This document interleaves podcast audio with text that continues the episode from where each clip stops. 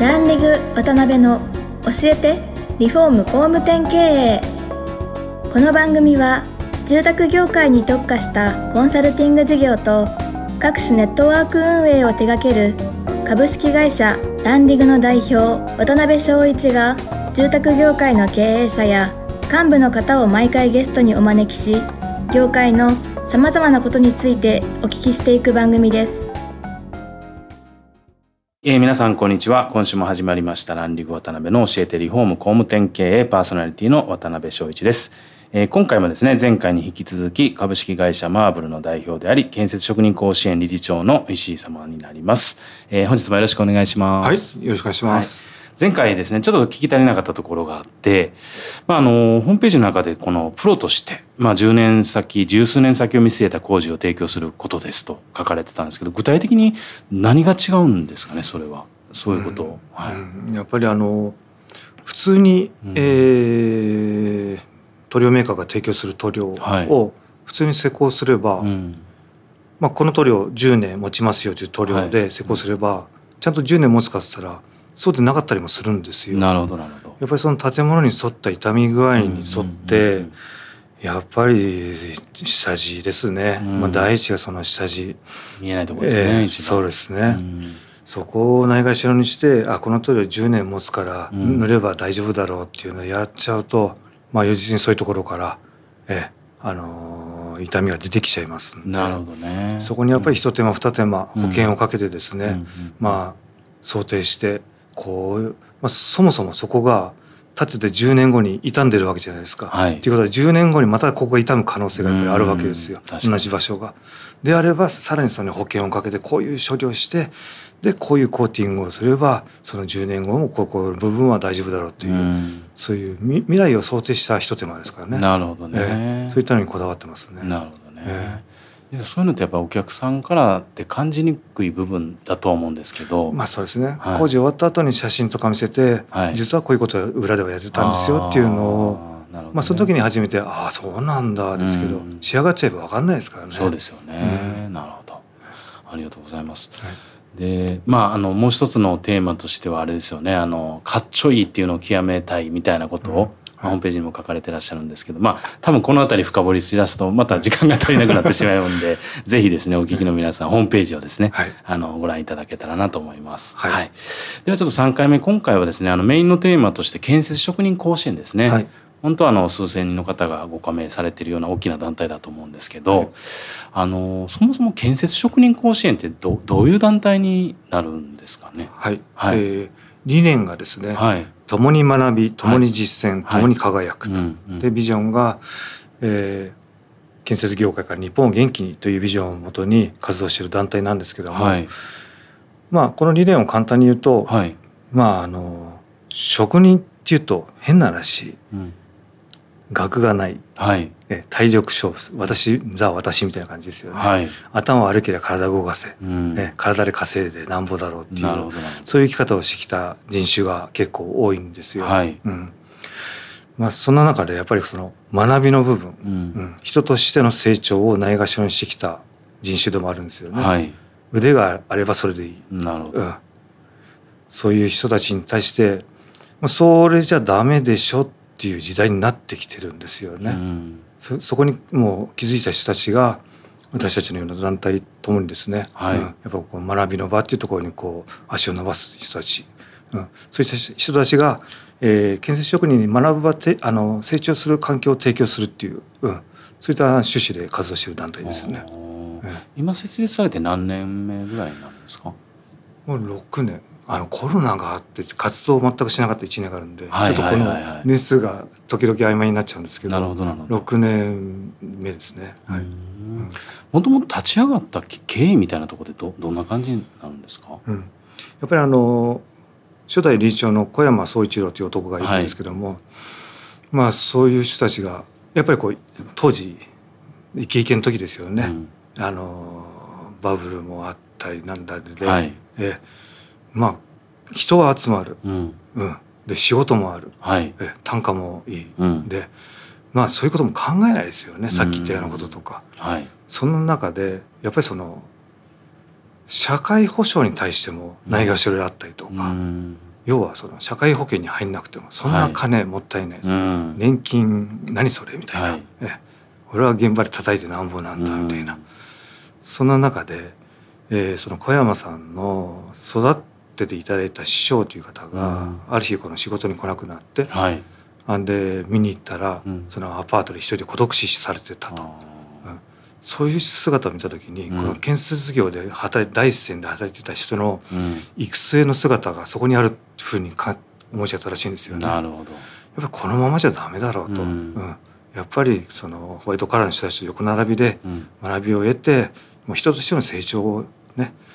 えー、得てその職人に新たな価値を創造していくのが大切なんじゃないかという形で、この建設職人甲子園を立ち上げたらしいんですね。なるほどね、えー石井さんがでこの職人甲子園に出会われたのは何年前ぐらいなんですか？私はその第2回大会のエントリーを募集してますよって時に、あプレゼン大会、ね、そうですねでたまたま近所にその活動に参加されてる方がいてですね、で声かけられて「石井さん甲子園してますか?」っつって、うん。まあ、よくわかんないけどなんかフェイスブック越しに見てますよなんかやってますねってで当時私の会社がですね、はい。まあ、創業当時はもう凝り固まったずっと創業からのメンバーで、はい、もうこのメンバーにはもう何も言わなくても意思疎通ができている、うもうもう本当に自慢できるメンバーだったんですね。はい、まあ、そのメンバーがえー、私たちがその事業展開をその法人化していったりとか、はい、いろいろしていく中で、うん、もうその子たちも育っていって、うん、えー、じゃあこのタイミングで私たちも独立したいと、うん、世代が変わるようなタイミングがこうあったんです。はい。でその当時と同じような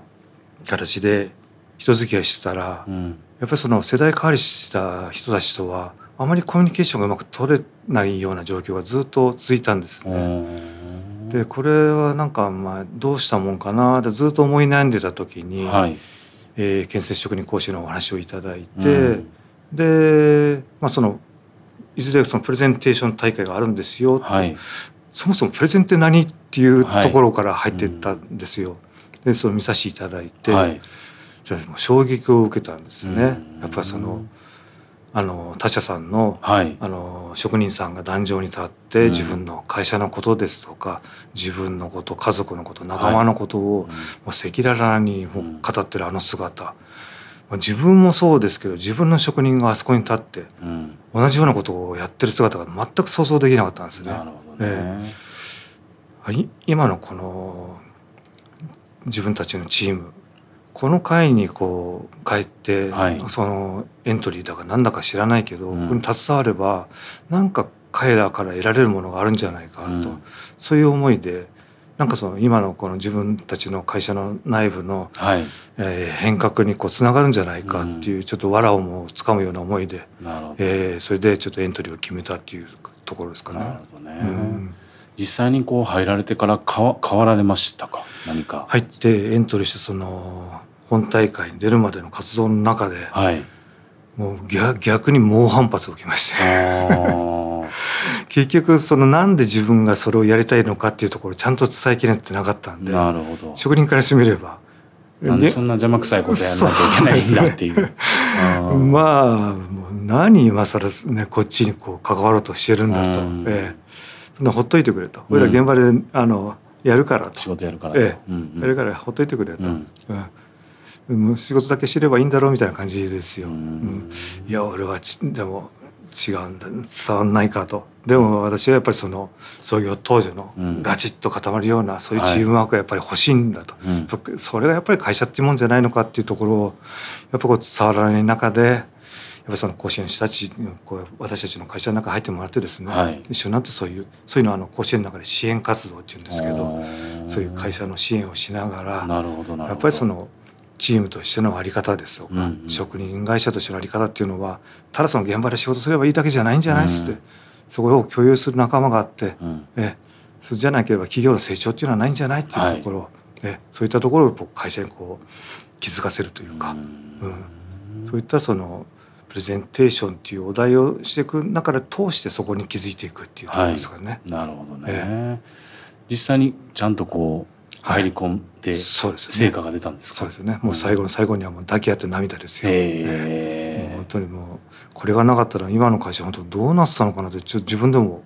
思いますね。そうですか、えー、なるほどね、内部分裂してても全然おかしくなかったなっていう、うん、ありますね。なるほどね、えー、ちょっとあの話が前後しちゃうんですけど、まあ、この番組聞いていただいている皆さんで建設職人甲子園の具体的なこう活動ってあんまりご存じない方もいらっしゃると思うんで、具体的にはどどういうこうあれがあるんですか？そうですね、はい、もう皆さんも建設職人甲子園っていうと、はい、あのプレゼンするやつでしょ職人、うん、やだあんなことやりたくない,、はいはいはい、何気持ち悪いです、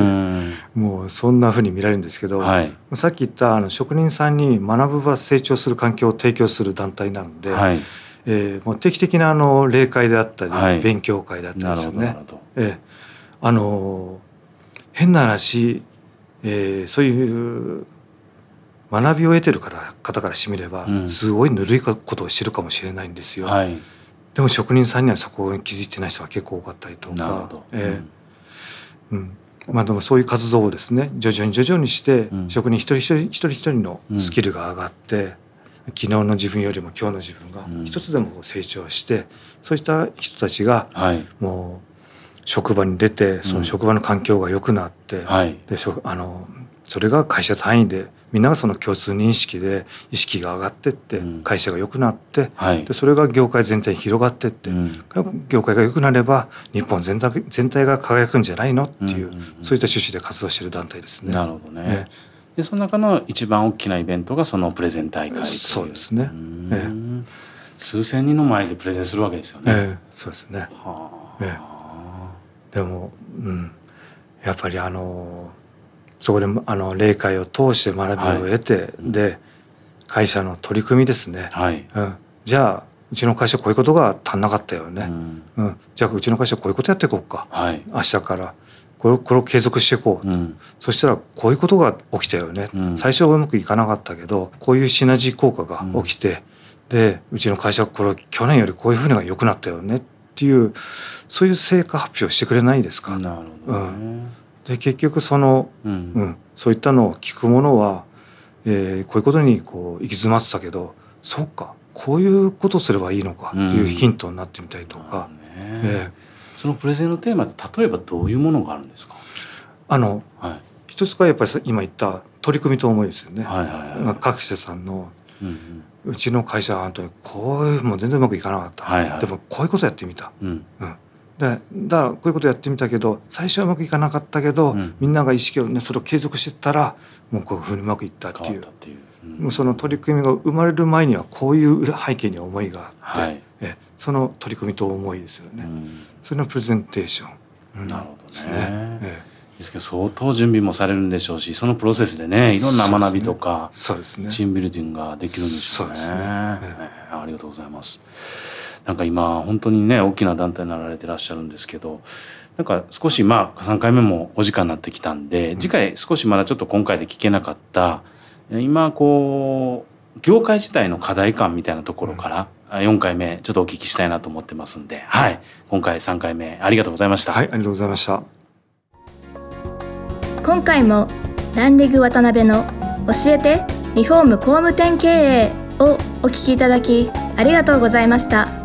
番組では渡辺やゲストの方へのご質問やご意見ご感想を募集しています。ウ